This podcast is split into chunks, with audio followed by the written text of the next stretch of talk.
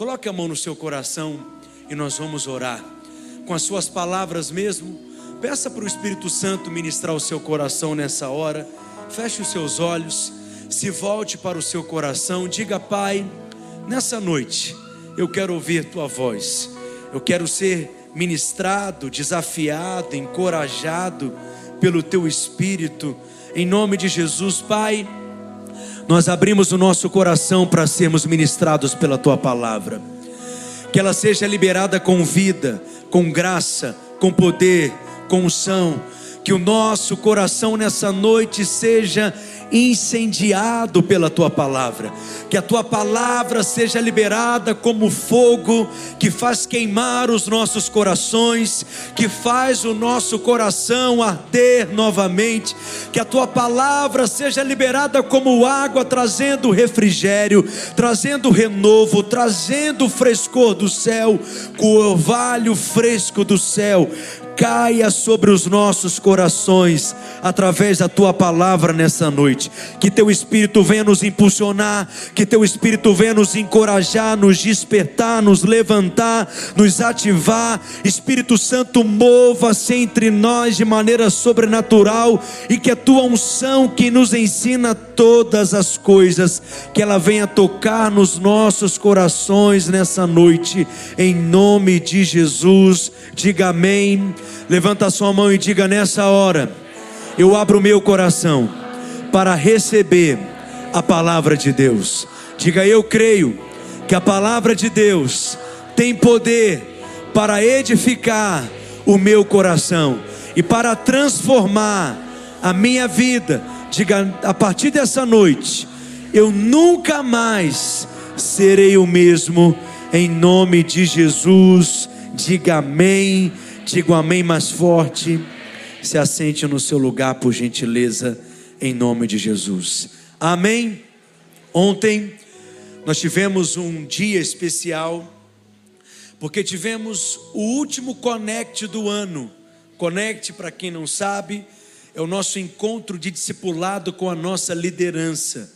Fizemos um Connect em cada um dos nossos campos no campus Pampulha tivemos ali quase 300 pessoas, entre líderes de célula e líderes em treinamento.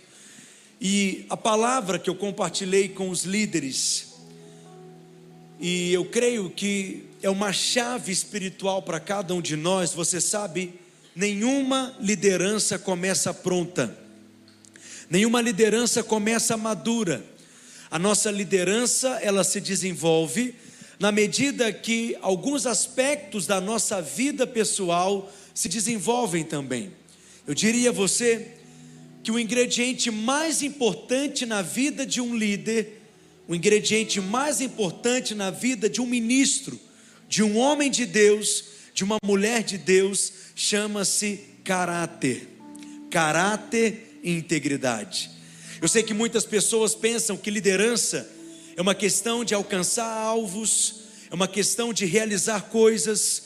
Muitas pessoas pensam que liderança é uma questão de alcançar objetivos, e isso tem a ver sim com liderança, mas na realidade, liderar é fazer com que as coisas aconteçam através das mãos de outras pessoas. E para isso, você precisa contar com a disposição você precisa contar com a boa vontade, você precisa contar com o apoio, com a ajuda, com a assistência das pessoas, e você só conseguirá ter a disposição das pessoas em cooperarem com você, a boa vontade, o reconhecimento, a cooperação, principalmente daqueles que estão mais próximos a você, se olharem para você, perceberem e reconhecerem na sua vida caráter e integridade. Somente homens e mulheres que de fato são íntegros são úteis nas mãos de Deus. E quando eu falo de caráter, eu estou falando de responsabilidade. Quando eu falo de caráter, eu estou falando de precisão, de exatidão. Quando eu falo de caráter, eu estou falando de firmeza, de seriedade, de constância. Quando eu falo de caráter, eu falo de coerência. Combina aquilo que você fala com a maneira como você age, combina aquilo que você prega, aquilo que você ensina, com a maneira como você trata as pessoas. Tudo isso são traços diferentes de um homem, de uma mulher que expressa um caráter aprovado. Há muitos ingredientes necessários na vida de um ministro, na vida de alguém que quer ser poderosamente usado por Deus. O caráter, eu estou te contando, é o principal, eu diria que é o elementar, porque você pode ser um grande líder que inspira pessoas, que tem uma grande capacidade de se expressar, que comunica com clareza, que tem oratória, eloquência. Você pode ser um líder que tem uma grande visão e as pessoas são tocadas por essa visão, inspiradas por essa visão, o coração delas é conquistado por essa visão, mas elas não irão caminhar com você por muito tempo, por anos por décadas a fio, se não olharem para você e perceberem em você caráter. Um dos ingredientes principais na vida de um homem de Deus, de uma mulher de Deus, é a unção de Deus. Porque a unção é uma capacitação sobrenatural para que você possa ser e fazer aquilo que você não poderia ser e fazer naturalmente. Mas porque a unção está sobre você, te habilitando, te capacitando, te ensinando, te revestindo, você passa a dar conta de fazer coisas que naturalmente você não faria. Isso é unção. A verdadeira obra de Deus, ela só pode ser realizada na unção, porque ela é sobrenatural ela é inusitada, é algo celestial. Deus nos chama para fazer coisas que naturalmente nós não damos conta de fazer. Eu digo a você, eu fui chamado para pregar o Evangelho mas eu não dou conta de converter as pessoas. Eu fui chamado para curar enfermos, mas eu mesmo não tenho nenhum poder para curar. Eu fui chamado para libertar oprimidos, mas eu mesmo não tenho nenhum poder para expulsar demônios. Eu só posso fazer aquilo que fui chamado para fazer no ambiente de unção, cooperando com a unção, na influência da unção, sendo movido pela unção. A unção é uma capacitação capacitação sobrenatural, é uma habilidade que vem do céu, a unção é o poder do Espírito operando na sua vida, e essa unção te ensina todas as coisas. Eu vou repetir: a unção te ensina todas as coisas, a unção te ensina a pregar, a unção te ensina a liderar, a unção te ensina a aconselhar, a unção te ensina como ser um bom marido, uma boa esposa, a unção te ensina como ser um bom pai, uma boa mãe mãe, a unção te ensina a administrar os seus recursos financeiros, a unção te ensina até a cozinhar, a unção te ensina. Quem diz amém? Eu gosto de uma ilustração que eu conto ela já há muitos anos, eu já estou nessa fase da vida. Certa vez, um jovem perguntou para um ancião o que é unção. E aquele homem sábio respondendo aquele jovem disse: Você está vendo aquela vaca ali longe pastando? O jovem responde que sim. E o ancião em seguida diz: Aquilo ali não é unção. O jovem então mais uma vez pergunta: Mas o que é unção? Afinal de contas. E o ancião responde a ele dizendo: Está vendo aquele pássaro em cima da árvore cantando? O jovem afirma que sim. E o ancião diz: Aquilo ali também não é unção. O jovem, então, não satisfeito, insiste, pergunta mais uma vez: Mas eu quero saber, me diga o que é unção. E o homem sábio, o ancião, respondeu: Sempre que você encontrar uma vaca em cima de uma árvore, cantando igual um passarinho, aquilo ali é unção. A unção, essa é a hora que vocês deveriam rir. A unção é o que nos capacita para fazermos algo que naturalmente nós não damos conta de fazer. Quem está entendendo? Eu não sei se você vai acreditar, mas eu sou uma pessoa extremamente tímida. Naturalmente eu não conseguiria falar aqui em cima de uma plataforma. Eu sou uma pessoa tímida, reservada, principalmente quando eu estou conhecendo pessoas pela primeira vez, eu não tenho dúvidas que eu só dou conta de fazer aquilo que faço por causa da unção, a unção do Espírito me capacitando, a unção do Espírito me revestindo, aleluia, a unção do Espírito me dando habilidade, a unção do Espírito me ensinando, me instruindo, a unção do Espírito me ajudando, aleluia. A unção nos ensina todas as coisas. Quantos querem depender da unção? E quantos querem cooperar com a unção? Quantos podem dizer amém? Mas unção apenas não é suficiente. Muitos valorizam a unção. Muitos valorizam demasiadamente o poder, os dons, porque nos colocam em evidência, nos colocam numa posição de destaque. Os dons, a unção, o poder, quando você opera, as pessoas ficam admiradas, elas dizem: olha como ele é um homem de Deus, olha como ela é usada por Deus, olha como Deus faz coisas através da vida dela. A unção te coloca num lugar de destaque, mas o que te manterá lá é o seu caráter. Eu sempre ensino para pastores, para líderes, que o caráter é a moeda do nosso ministério. O caráter é a ficha do nosso ministério, o alcance do seu ministério, a durabilidade do seu ministério, a saúde do seu ministério, aquilo que pode ser confiado a você, as responsabilidades que você pode assumir, o que pode ser colocado nas suas mãos, depende do seu caráter. Mas é claro, a unção também é algo vital mas nós precisamos do equilíbrio, diga equilíbrio, diga entre unção e caráter, as duas coisas precisam caminhar juntas. Nós não podemos ter muita unção, manifestar muito poder e nenhum caráter. Mas do que adianta também ter muito caráter, ser muito íntegro e alguém fica possesso do seu lado e você nem sabe o que fazer? Porque na sua vida você não manifesta poder, na sua vida você não aprendeu a cooperar com unção. Nós precisamos desse equilíbrio entre caráter e unção. A unção que te capacita para ministrar, mas sem o caráter ela ficará limitada. O caráter sem unção não tem valor, mas unção sem caráter é algo inútil.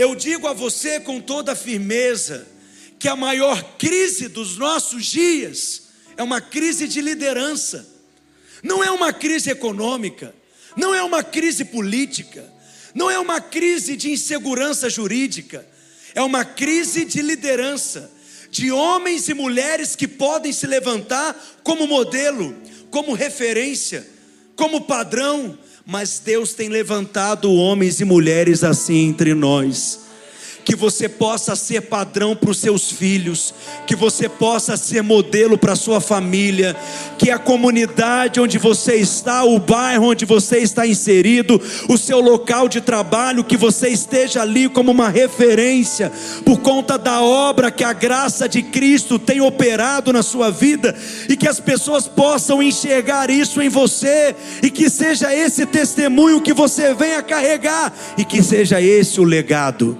que você deixará para as próximas gerações. Quem pode dizer amém? Fala um amém mais forte. Diga caráter e unção. É como essa garrafa de água. Ela foi pensada, criada para conter água. Esse é o propósito dela.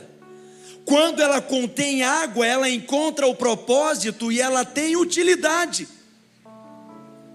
Mas do que adianta essa garrafa conter água e ter sido feita para isso se ela está furada? Ou seja, ela não tem utilidade. Assim são muitos homens e mulheres sem o caráter aprovado. Tem grande potencial, tem muitas habilidades, tem até uma excelente performance. São pessoas que falam bem, se expressam bem, são aquelas pessoas que você olha para elas e você pensa tem tudo para dar certo. Fulano, ciclano é uma grande promessa. é alguém que poderá ser poderosamente usado por Deus, mas do que adianta ser alguém como uma bela garrafa, mas com algum furo no seu caráter, tudo irá vazar, tudo irá escorrer, não haverá utilidade. Você sabe, há pessoas que são mais úteis para Deus do que outras.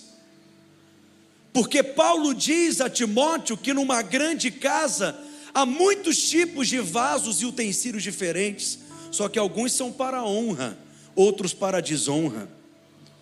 Todo domingo eu venho aqui alimentar você. E eu vou dizer para você, eu me empenho para isso. Eu digo a você que eu até me esforço para isso. Eu me dedico para isso. Nunca venho aqui falar algo de improviso. Nunca venho aqui falar algo que eu preparei de repente. Eu me dedico, porque eu sei de fato que eu fui chamado para isso. E todo domingo eu venho aqui e me empenho para te alimentar, para que você saia daqui nutrido, edificado. E eu procuro fazer isso na unção, porque eu sei que é unção que tocará a sua vida, é unção que vai despertar algo em você, e eu procuro falar e fluir e ministrar na unção, para que o seu coração seja incendiado, para que o seu coração seja tocado, para que o seu coração entre em ebulição, mas a unção é como comida, o caráter é como o talher, mas ninguém espera comer os talheres mas sem os talheres não é possível desfrutar da unção. A maior necessidade na vida de um homem de Deus, a maior necessidade na vida de uma mulher de Deus é expressar esse caráter. Mas não é nem sobre isso que eu vim falar. Porque eu disse que esse é o principal ingrediente na vida de um ministro. Só que há muitos outros. Eu diria a você que um outro elemento fundamental na vida de alguém que quer ser útil para Deus, que é o que eu estava ministrando ontem para os líderes, é a paixão. A paixão que aqui em nosso meio nós temos o costume também de chamar de encargo. Eu digo a você, eu amo biografias, eu amo livros de biografia, eu amo filmes de biografia, eu amo estudar biografias, eu amo filmes e séries baseados em fatos reais. Me inspira de uma forma, e algo que eu percebo na maioria desses líderes é que só é possível realizar algo relevante que traz um impacto para o seu tempo, que marca uma era, se líderes se levantarem com paixão. Somente líderes de fato que têm algo queimando no coração conseguem realizar algo relevante, porque são proativos, eles vão além do que foi pedido, eles vão além do que é necessário, eles fazem além do que foi requerido. A criatividade flui quando há paixão, há uma disposição em pagar um preço, há uma disposição em fazer sacrifícios, há uma disposição em suportar pressões, há uma disposição. Líderes apaixonados, eles transmitem vida, líderes cheios de encargo, eles são assim, eles têm vida o suficiente ao ponto de atingir, de tocar, de marcar com vida aqueles que estão à sua volta. E líderes assim jamais permanecem sozinhos, jamais ficam sozinhos, porque eles são como um imã, eles atraem pessoas, porque as pessoas olham para eles e percebem que há algo queimando dentro deles. Que Deus levante mais líderes assim entre nós, que Deus levante mais líderes apaixonados apaixonados, mas sabe qual é a tragédia? É que é possível liderar na casa de Deus só por um senso de obrigação e responsabilidade, mas sem paixão. Você se acostuma, se acostuma com o ambiente, se acostuma com o mover, se acostuma com a posição, se acostuma com o seu lugar na edificação, se acostuma com a sua função. Naturalmente, fazer algo pela primeira vez é sempre mais difícil. mas espiritualmente a primeira vez, acredite, não é a mais difícil. Alguém pode pensar que a primeira vez que você tem que pregar é a mais desafiadora. Eu digo a você, não é. Primeira vez que eu fui pregar, nunca me esqueço. Era num culto para adolescentes, num lugar do Rio de Janeiro chamado Vargem Grande. Era um adolescente. Orei, jejuei, tremi, fiquei com dor de barriga, estudei, achei que eu ia falar 50 minutos, falei 5 minutos, não tinha mais nada para falar. Foi horrível a sensação, mas eu digo a você, não foi a vez mais desafiadora. Sabe qual é a vez mais desafiadora para mim? É hoje. É hoje. Depois de 15 anos fazendo a mesma coisa, semana após semana, domingo após domingo, pregando, ensinando, aconselhando, treinando, levantando pessoas, ouvindo pessoas e se importando com pessoas, amando pessoas. Eu tenho falado muito para pastores nos últimos tempos. E quantas vezes já ouvi pastores desabafando comigo, lembro de um dizendo: Eu só sou pastor hoje porque eu não sei fazer outra coisa. E na fase que eu estou na vida não dá para fazer outra coisa. O que dizer para alguém assim, que se tornou um profissional de púlpito, que enxerga o ministério pastoral como um trabalho, está ali apenas para ter um ganha-pão, mas não há mais paixão, não há mais coração, não há mais disposição. É possível liderar na casa de Deus apenas como um senso de obrigação, de responsabilidade. Eu digo a você, não é suficiente.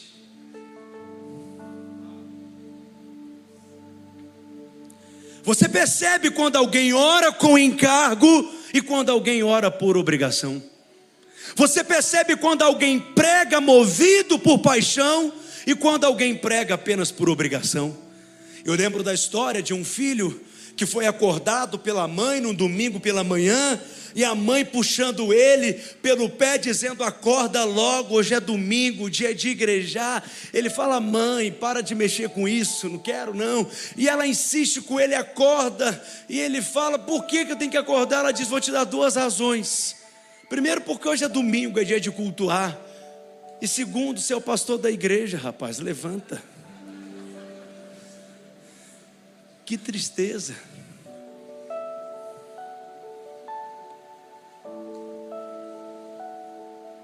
Mas um líder apaixonado, ele contagia quem está à sua volta. O líder é apaixonado, ele é alguém que está em chamas para Deus. O apóstolo Paulo em Romanos, no capítulo 12, no verso 11, olha o que ele diz. Esse é um texto para todos nós. Leia comigo Romanos, capítulo 12, no verso 11. Eu quero te ouvir. No zelo não sejais remissos, sede fervorosos de espírito, servindo ao Senhor. Paulo diz que há uma maneira apropriada para servirmos a Deus, e ele diz que é com fervor, é queimando por dentro, e fervor fervor nos fala de intensidade. Se é para orar, ore com fervor. Se é para cantar, ore com intensidade. Se é para pregar, coloque o seu coração ali. Se é para aconselhar, coloque a sua vida ali. Sirva, pregue, ensine, edifique, coopere com fervor. Mas sabe qual que é o problema da paixão? É que ela pode ser perdida.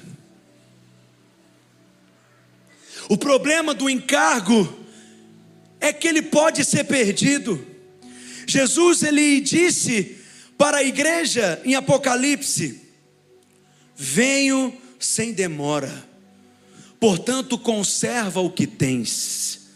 Se ele nos exorta a conservar o que temos, é porque aquilo que temos pode ser perdido.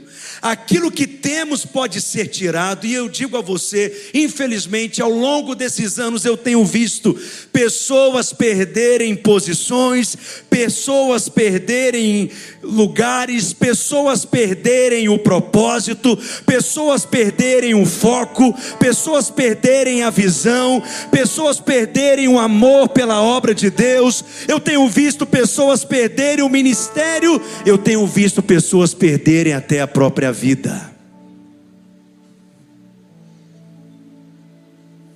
Conserva o que tens. É sua responsabilidade cultivar a paixão. É sua responsabilidade cultivar um coração em chamas para Deus. Não terceirize, não delegue a outros. Você precisa guardar o seu coração. Você precisa perceber o seu coração. Quando você tem entrado numa rotina de tédio, de frieza, de apatia espiritual e você não faz mais como fazia antes, com aquele mesmo coração, com aquela mesma disposição, lembre-se hoje daquilo que você sentiu no dia que descobriu que tinha um chamado da parte de Deus. Lembre-se hoje daquilo que você percebeu quando Deus queria realizar uma obra poderosa através da sua vida. Lembre-se quando você foi convidado para servir na casa de Deus, para abençoar pessoas, para edificar pessoas, para liderar uma célula. Lembre-se da onde Deus te tirou.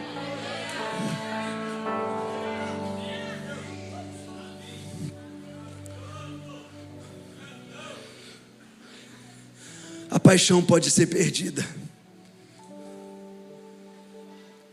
Porque é como esse violão que na medida que vai sendo tocado, na medida que vai sendo usado, ele vai ficando desafinado. E novamente precisa ser afinado. É como uma faca, na medida que vai sendo usada, na medida que ela vai sendo usada para cortar coisas, ela perde o fio, ela perde o corte, novamente precisa ser afiada. Assim é você, assim é o seu coração. Tudo aquilo que se move precisa de novos impulsos. Tudo aquilo que se move precisa de uma direção para continuar se movendo. Quem está entendendo? Talvez você não é alguém imaturo,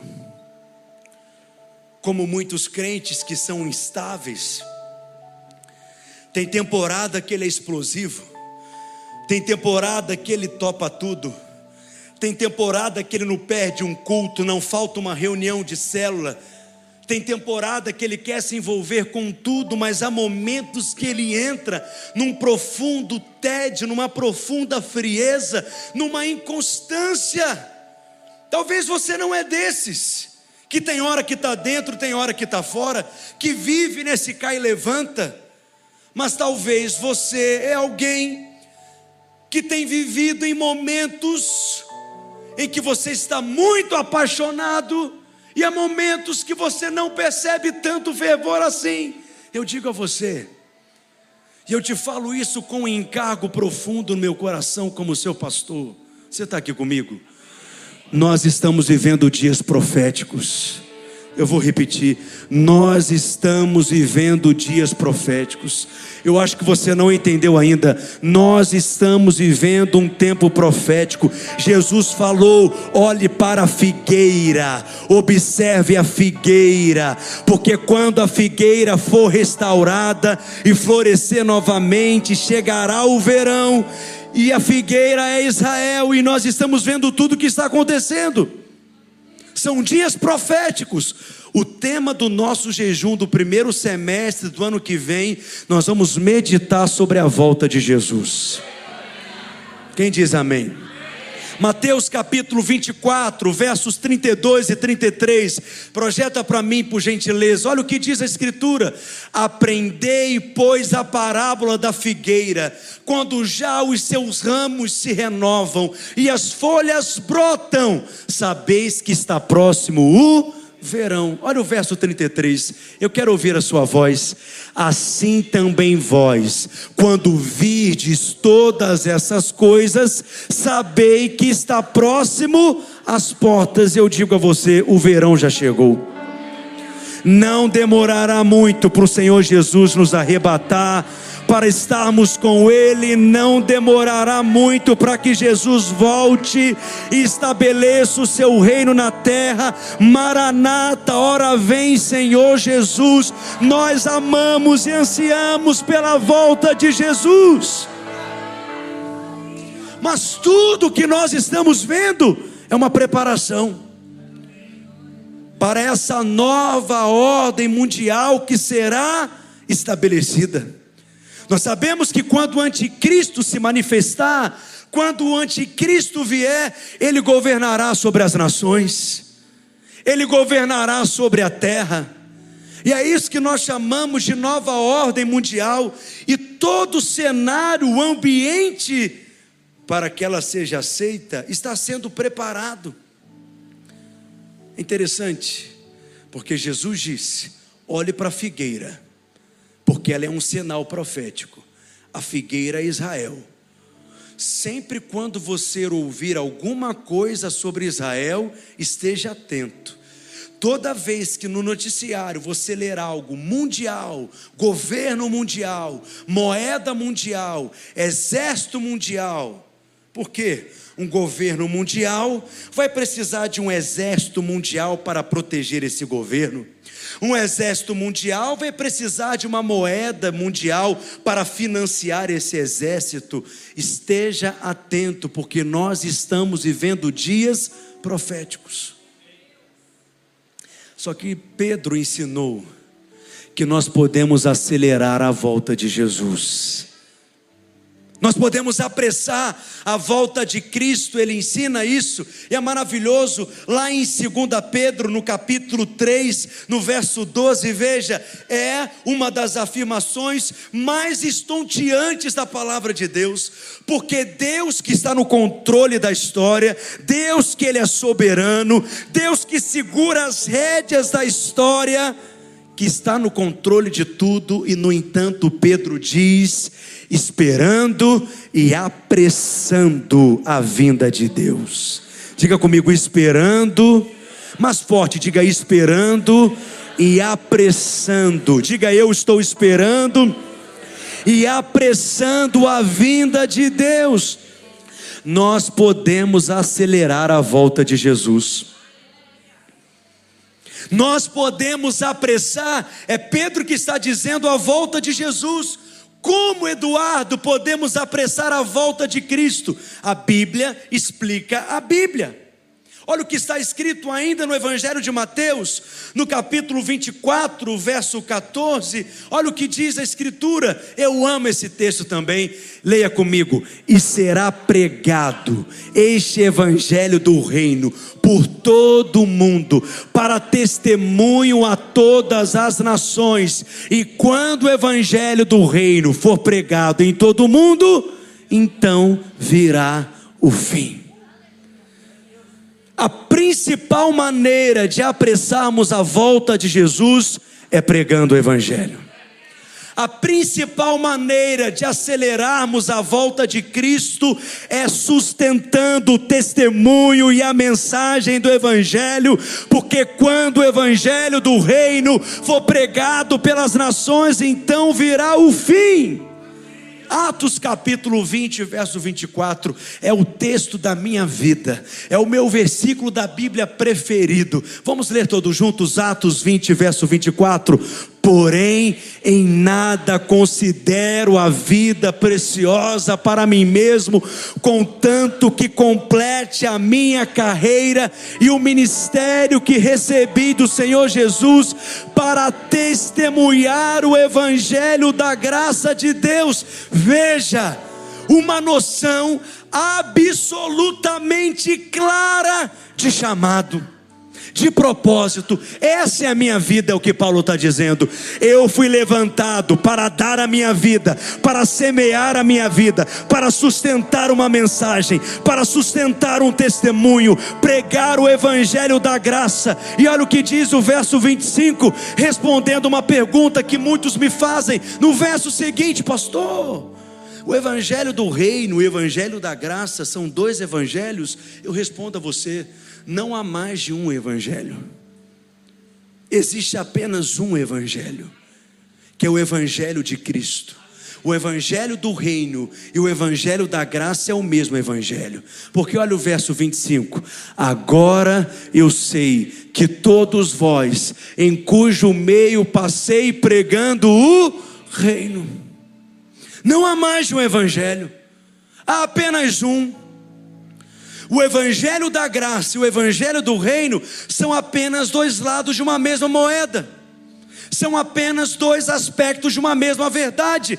Quando nós pregamos o Evangelho, nós estamos anunciando às pessoas que elas podem fazer parte do reino que as portas do reino estão abertas para elas, e eu creio que nós fazemos isso pregando o Evangelho, e quando pregamos o Evangelho, estamos cooperando para que Jesus volte, e é por isso que nós realizamos resgates, e é por isso que nós temos esse encargo pela salvação dos perdidos, e o resgate nada mais é do que isso, é a principal estratégia evangelística da nossa igreja, é uma cruzada evangelística de um final de semana. Nós pregamos o evangelho do começo ao final, mas é no ambiente de unção, no ambiente de poder, no ambiente de glória, no ambiente gerado espiritualmente, para que cadeias e amarras espirituais sejam quebradas, para que as escamas sejam arrancadas dos olhos, e é isso que acontecerá nos dias 10 e 11, e nós traremos corações para cá, porque nós amamos a voz volta de Jesus e queremos acelerar a vinda de Jesus. Alguém pode dizer mais uma vez: Maranata.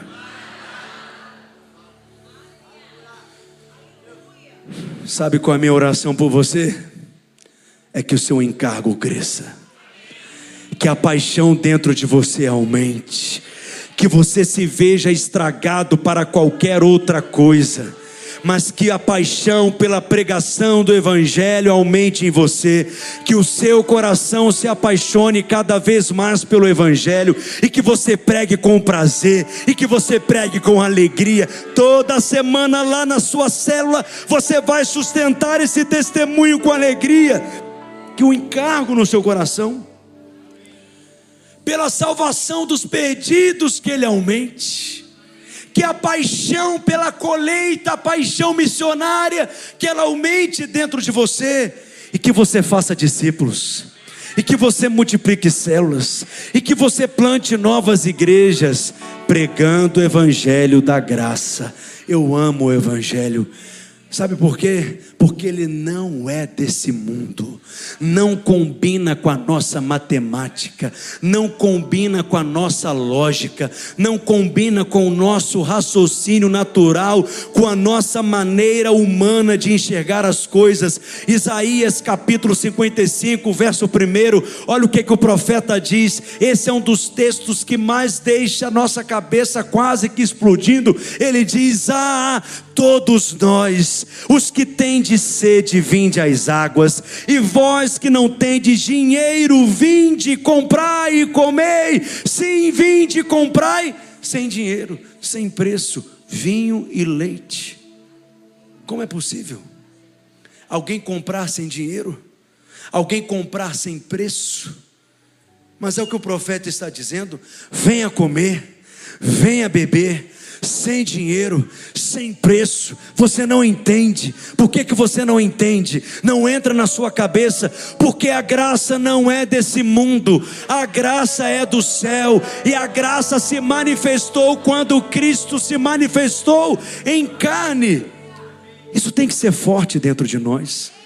Isso tem que ser forte dentro de nós de anunciarmos essa mensagem, dizendo aos pecadores: venham comer, venham beber, você que está faminto, você que está sedento, venha comer sem preço, sem dinheiro, a mesa está posta, a mesa está preparada, venham para a festa, esse é o tempo de Deus. Diga aleluia.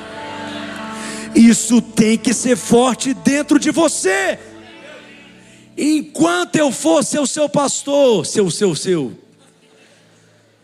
eu não vou deixar você esquecer disso eu vou mexer no braseiro, eu vou cutucar você, mas eu digo a você, minha igreja na cidade, a minha oração é que os próximos anos, que essa paixão cresça entre nós, não irá diminuir, não irá acabar, não irá esfriar, não irá parar, vai crescer, vai crescer, vai aumentar, o Espírito vai soprar, a chama crescerá, homens e mulheres em chamas para Deus Deus nesse lugar.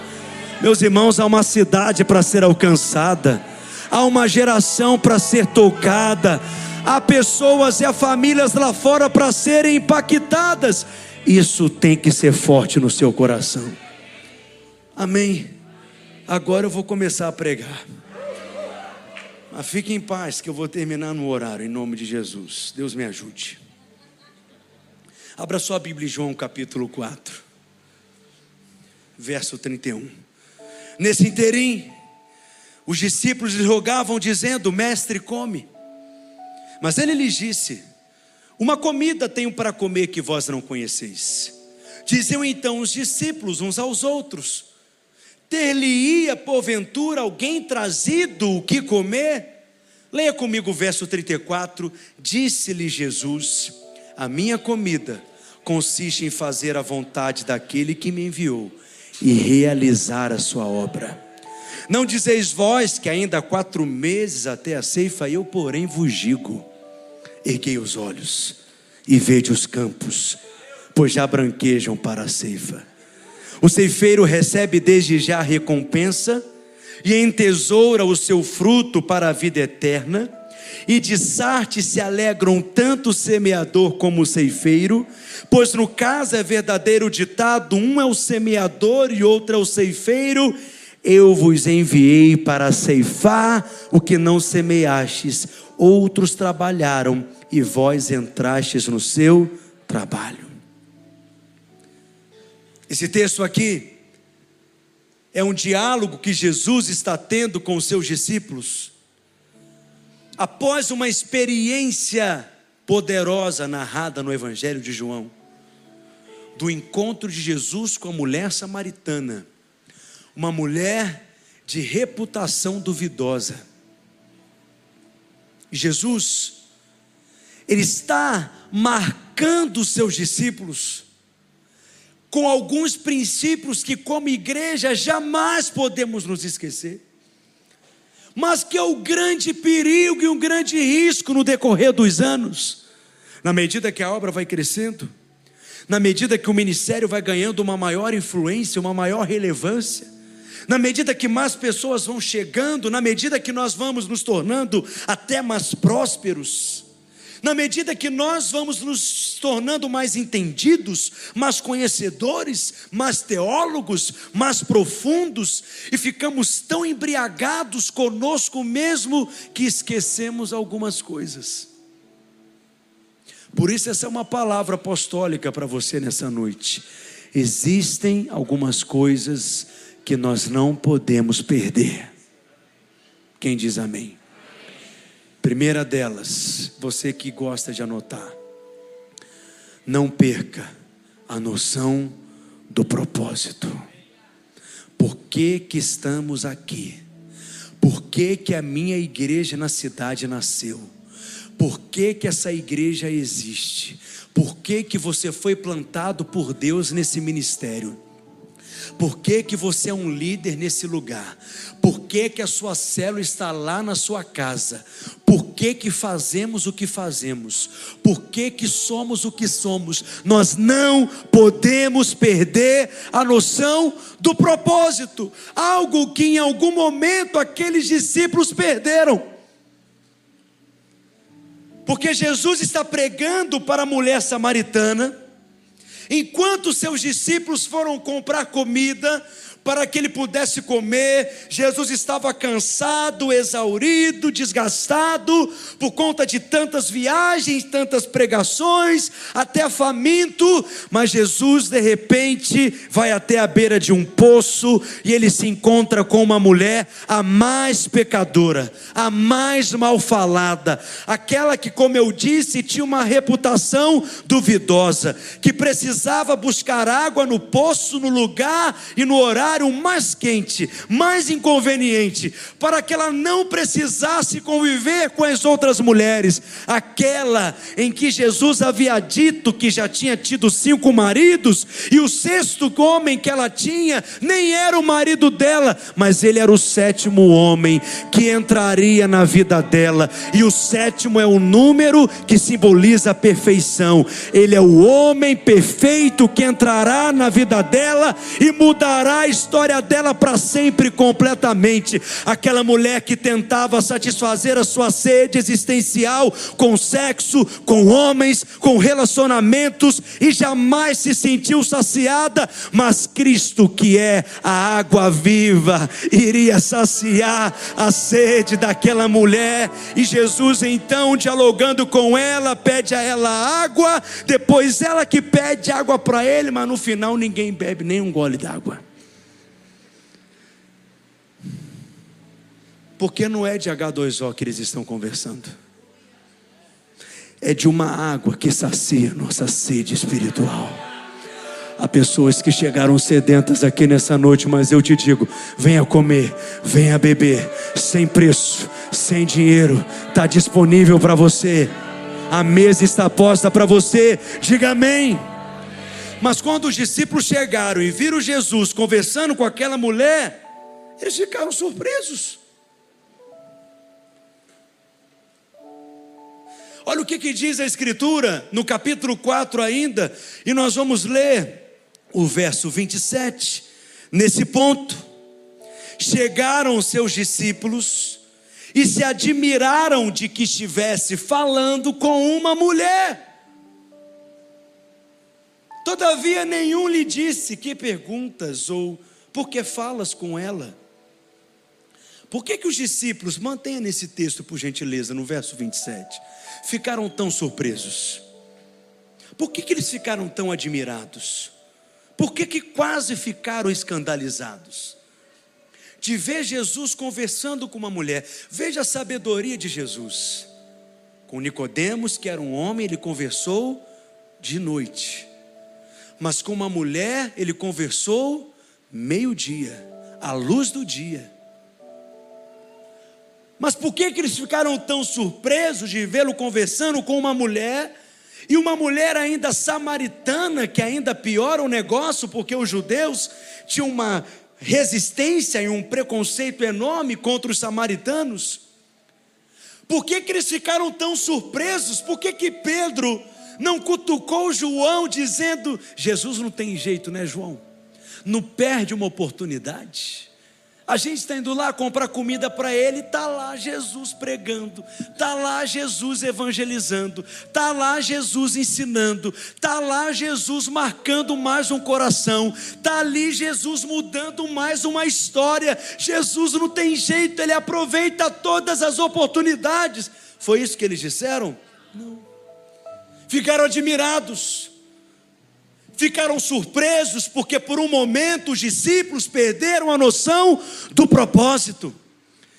Provavelmente eles se esqueceram das palavras que eles já tinham ouvido de Jesus, quando Jesus disse a eles que o Filho do Homem veio para buscar e salvar os perdidos, que ele se manifestou para os doentes e não para os sãos, porque os sãos não precisam de médicos e nem de remédios, que ele veio para os injustos e pecadores, para chamá-los ao arrependimento, ele veio para cumprir essa missão de buscar e salvar salvar os perdidos, deixa eu te dizer, essa missão ainda está em andamento. Eu vou repetir: essa obra ainda está em andamento. Essa obra, Marcinho, ela ainda não terminou. Nós estamos dando continuidade à obra de Jesus, a um aspecto da obra de Cristo que já está terminada, que já foi concluída. É a sua obra de redenção. Na cruz ele bradou dizendo: está consumado. Praticamente todo domingo eu venho aqui dizer para você que fomos chamados para receber uma obra que já está pronta. Mas acredite, há um outro aspecto da obra de Deus que ainda não foi concluída, que ainda não foi terminada e que nós estamos tendo o privilégio de concluí-la, de completá-la. É a preparação da noiva de Cristo, é a edificação da casa de Deus na nossa geração, é a expansão do reino de Deus. Você está aqui comigo? É dessa obra que nós participamos. E ele nos deu uma tarefa. João 4,34 disse-lhe Jesus: A minha comida é esta. Ela consiste, no verso 34, em fazer a vontade de Deus e realizar a sua obra. Jesus, tendo aquela conversa com a mulher samaritana, não era uma mera conversa. Jesus não estava ali para jogar a conversa fora. Jesus não estava ali para esperar o tempo passar e de repente começou a conversar, para que quem sabe o tempo passa mais rápido enquanto ele aguarda os discípulos. Não, ele estava realizando a obra. Por que, que Jesus veio na terra? Ele veio com um propósito primordial: buscar e salvar os perdidos. Ele veio cumprir toda a lei, porque ele cumprindo toda a lei era o sinal que ele era verdadeiramente o Messias. Jesus veio para expulsar demônios e curar enfermos, porque manifestando esses sinais seria evidência que ele era o Cristo ungido de Deus, mas ele veio principalmente para o dia, aquela Páscoa, para ser o cordeiro, para ser imolado, para dar a sua vida em resgate de muitos, para entrar na morte para que outros pudessem receber vida, para levar milhares e milhares de homens e mulheres de todas as tribos, de todas as raças, de todas as línguas, de volta para Deus e reconciliá-los com o Pai. É a vontade de Deus que todos os homens sejam salvos. É a vontade de Deus que todos os homens sejam alcançados. E hoje essa obra permanece e continua através de nós. Você está dando continuidade à obra de Jesus. Nós somos as mãos de Cristo nessa cidade. Nós somos os pés de Cristo andando por essa cidade. Nós somos a boca de Cristo pregando nessa cidade. E Cristo está realizando uma obra através de nós. Eu digo a você, isso precisa ser mantido. Nós não podemos perder.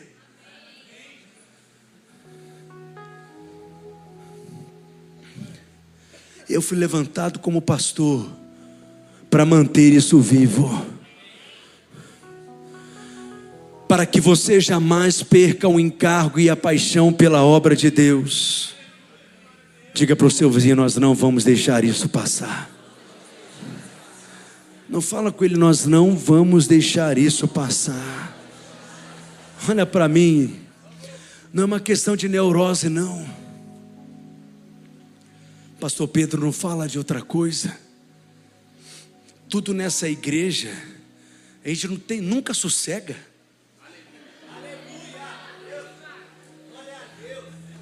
É um desassossego que esse pastor arruma.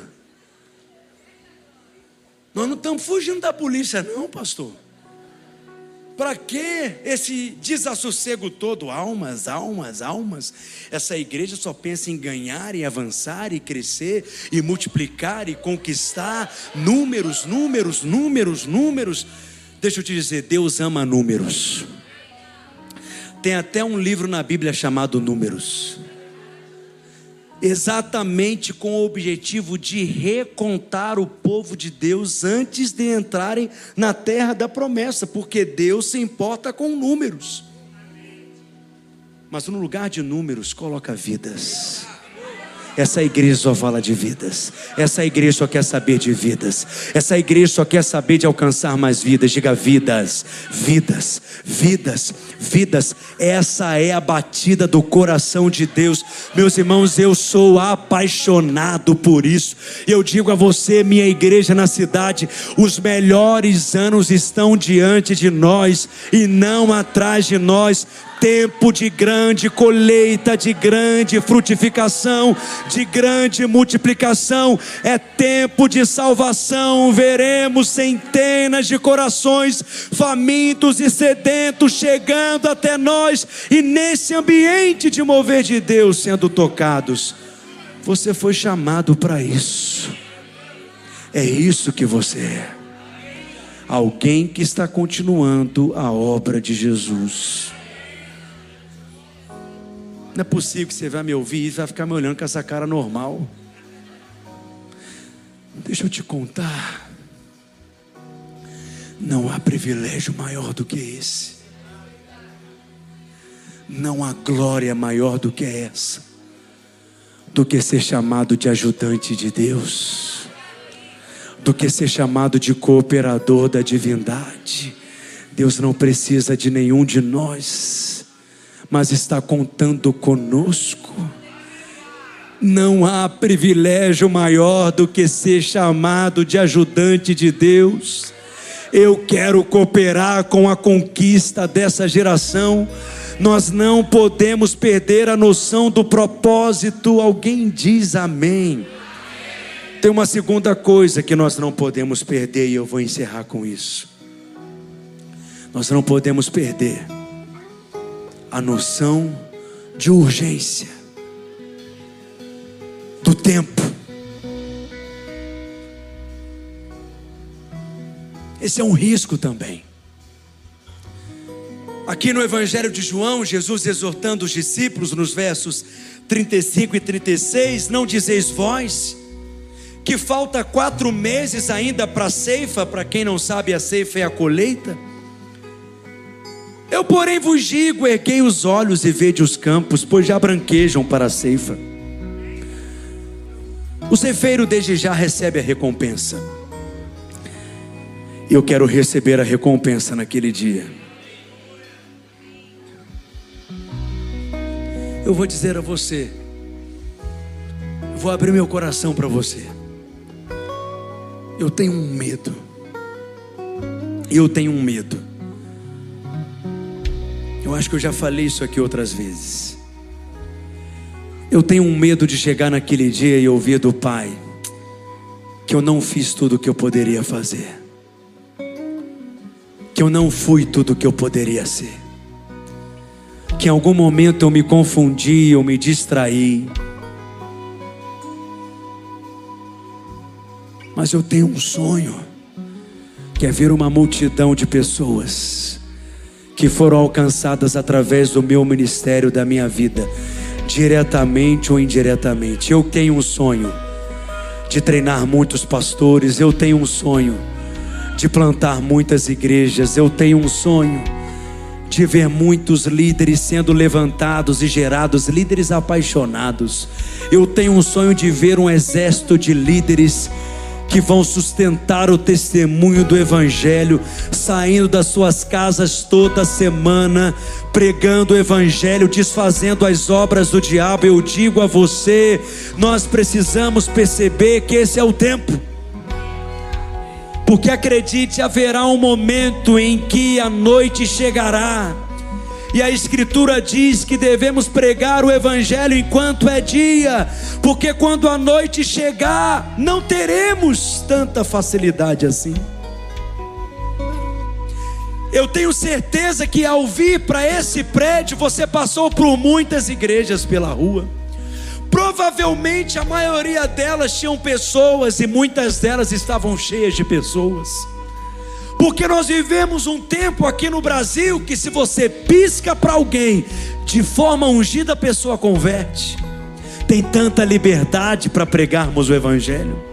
Tem tanta liberdade para falarmos da nossa fé, tão abertamente comunicarmos o Evangelho com tanta liberdade, seja de púlpito, falando publicamente, nós temos liberdade para plantarmos igrejas aonde quisermos, temos liberdade para nos expressarmos nas redes sociais. Eu digo a você, nem sempre vai ser assim.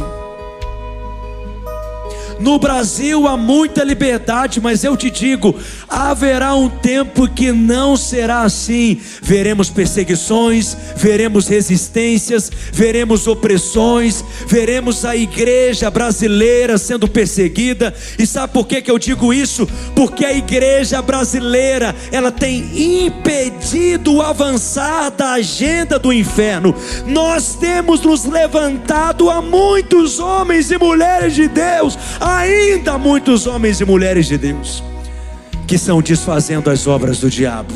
Por isso eu digo a você: nem sempre teremos toda essa liberdade que temos hoje.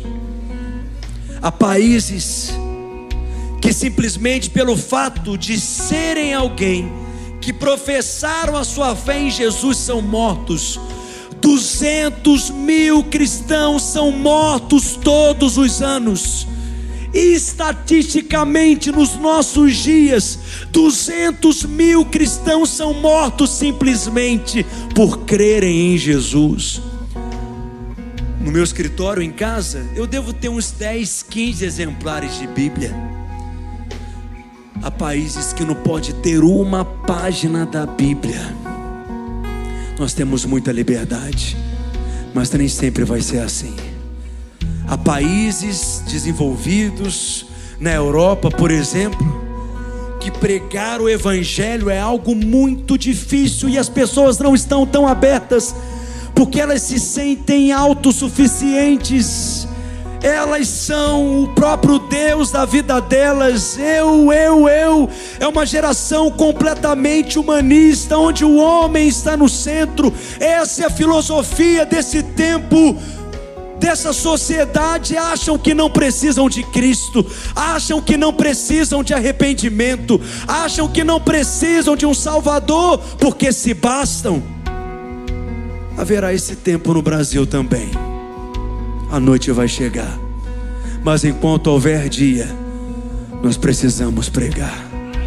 Nós não podemos perder o senso de urgência. Esse é o tempo.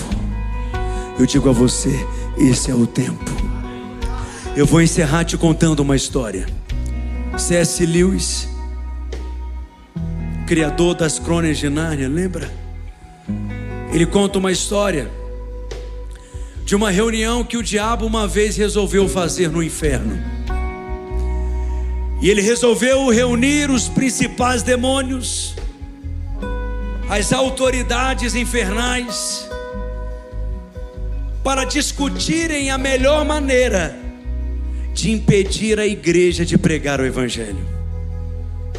Eles fizeram ali uma tempestade de ideias para estabelecerem ali estratégias, um plano de ação para resistir à igreja. E de repente um demônio se levanta no meio da reunião e diz: Eu sei o que nós podemos fazer. Vamos convencer os crentes de que o inferno não existe que o inferno é só uma ideia medieval retrógrada. E se eles forem convencidos que o inferno não existe, eles não irão perceber a necessidade de pregar o evangelho, já que o inferno não existe, ninguém será condenado. O diabo olhou, ouviu aquilo e disse: Não, isso não vai colar, a Bíblia é tão clara a respeito do inferno. Tem tantas evidências na Bíblia da existência do inferno, isso não vai dar certo. Um outro demônio então se levanta na reunião e diz: Eu já sei então, vamos convencê-los que o céu é que não existe, que o céu é aqui, que o céu é agora, que nós já estamos vivendo no céu, que aqui já é o céu. E o diabo ouviu aquilo e pensou: não, isso não vai colar também, porque os crentes eles amam o céu. A esperança dos crentes é o céu. Eles cantam sobre o céu, eles falam sobre o céu, eles anseiam pelo céu. A expectativa deles é o céu. Não vai colar. Até que um outro demônio se levanta na reunião e diz: Já sei, vamos então convencê-los que eles têm muito tempo para fazer a obra que eles têm muito tempo para fazer aquilo que eles foram chamados para fazer, que eles têm muito tempo para alcançar os perdidos, que eles têm muito tempo para pregar o Evangelho, que eles têm muito tempo para testemunhar do Evangelho, que eles não precisam dessa pressa toda, não, dessa urgência toda, não, porque haverá ainda muito tempo para isso. O diabo ouviu aquilo, na hora ele bateu na mesa, deu uma gargalhada e disse: É isso. Nós vamos convencer os crentes que eles não precisam se preocupar tanto assim, porque vão ter muito tempo para fazer o que foram chamados para fazer. Os discípulos também perderam o senso de urgência, filho. Jesus disse para eles: Vocês estão dizendo que ainda faltam quatro meses para a ceifa. Eu digo a vocês: erga os olhos Erga os olhos e veja, porque os campos estão brancos. Você sabe? Era um campo de trigo, era o cereal, que era o alimento, a base da alimentação do povo de Israel naquele tempo. Mas Jesus não disse que o campo de trigo estava amarelado, estava dourado, que é quando ele está ali pronto para ser colhido. Jesus disse que os campos estavam brancos. E quando o campo de trigo começa a se tornar branco, é porque está quase se perdendo a colheita. Eu não sou um especialista em colheitas, mas não sei se você já viu a colheita da soja, por exemplo. Eles precisam trabalhar noite e dia, dia e noite. As colheitadeiras nem podem parar para não correr o menor risco de perder a colheita e da colheita ser completamente perdida. Eu digo a você o mesmo que Jesus disse: erga os olhos Veja os campos, porque eles estão brancos. Erga os olhos, tire os seus olhos do chão. Erga os olhos, tire os seus olhos dessa vida terrena e passageira. Erga os olhos, amplie a sua visão. Veja os campos estão brancos. Erga os olhos, tire os olhos das suas necessidades. Tire os olhos das suas próprias questões. Tire os olhos da bênção que você precisa, do problema que você quer ser que ver resolvido. Tire os olhos do seu próprio umbigo. Erga os olhos olhos. Em outras palavras, o que Jesus está dizendo é: troque os seus olhos, mude a sua maneira de ver. Você está vendo de forma natural, você está enxergando com os olhos naturais. Abra os seus olhos e veja. Os campos estão brancos, minha igreja na cidade. Há uma grande colheita que será feita nos próximos anos, eu digo a você. Está valendo a ONU divulgou uma informação ano passado. No dia 15 de novembro de 2022, foi quando a população mundial se tornou uma população de 8 bilhões de pessoas. Nunca houve, Jorge Fátima, tantas pessoas habitando na terra ao mesmo tempo. Nunca houve a maior população no planeta de toda a história da humanidade. Eu digo a você: não haverá uma outra época que terá mais pessoas na Terra do que a nossa época. Porque a tendência da população mundial é envelhecer. A tendência é as pessoas terem cada vez menos filhos. Por isso eu digo a você: a maior colheita será também na nossa geração.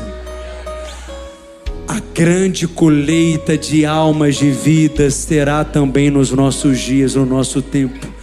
Eu quero fazer parte disso, meu irmão. Eu anseio por isso. Eu quero fazer parte desse avivamento.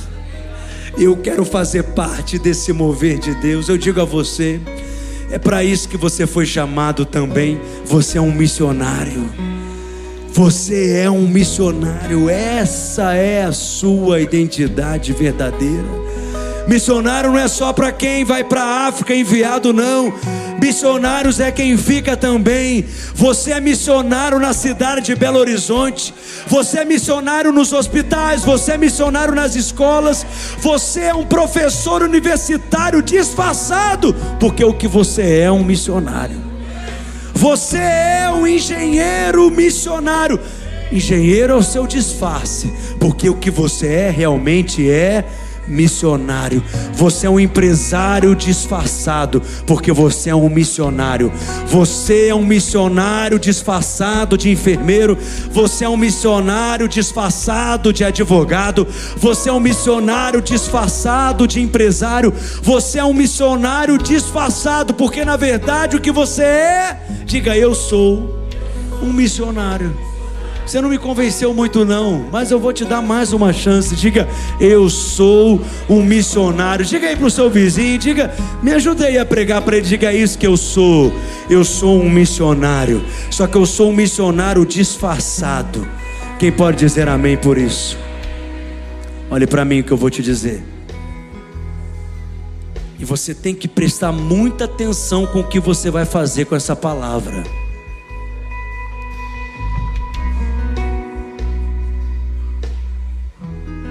Nós temos uma visão clara. Nós não somos uma igreja perdida. Nós sabemos para onde nós estamos indo. Seus pastores não trocam de visão igual troca de roupa. Infelizmente, há lugares por aí que quando o pastor fala, estou indo lá para a conferência tal de pastores, o povo já fala: não, não vai não, pelo amor de Deus porque já sabe que ele vai voltar com uma nova visão, vai mudar tudo novamente. Nós temos uma visão clara, mas temos uma estratégia que já foi testada também. Somos uma igreja frutífera, e nós temos um povo certo para um tempo certo, e esse povo é você. Nós temos a unção e o poder de Deus se manifestando entre nós a favor do céu sobre as nossas vidas. Deus resolveu nos abençoar, Deus resolveu abençoar essa igreja. Sabe o que precisamos? É de gente disposta, é de gente disposta a semear a sua vida para ver a expansão do reino de Deus. Temos uma visão clara temos uma estratégia testada. Temos um povo certo para um tempo certo. E sabe por que eu estou pregando isso para você? Para que a visão não se perca, para que a paixão não se esfrie e para que o mover não pare. Eu vou repetir: é para que a visão não se perca, para que a paixão não se esfrie e para que o mover não pare. Cutuca o seu vizinho e diga: Ele falou tudo que ele falou hoje Fala forte para ele, para que a visão não se perca. Para que a visão não se perca, aliás. Para que a paixão não se esfrie. E para que o mover não pare. Você vai pregar essa mesma palavra lá na sua célula essa semana. Por quê? Diga, para que a visão não se perca, para que a paixão não se esfrie e para que o mover não pare. Eu digo a você: pode ser feito, deve ser feito e será feito. Será que você pode levantar as suas mãos e dizer: Será que alguém se dispõe aqui nessa noite? Então diga comigo: pode ser feito. Diga bem forte: pode ser feito, deve ser feito e será feito. Diga mais uma vez: pode ser feito, deve ser feito e será feito nos dias da nossa oportunidade. Alguém pode dizer o um amém bem forte nessa noite? Aleluia!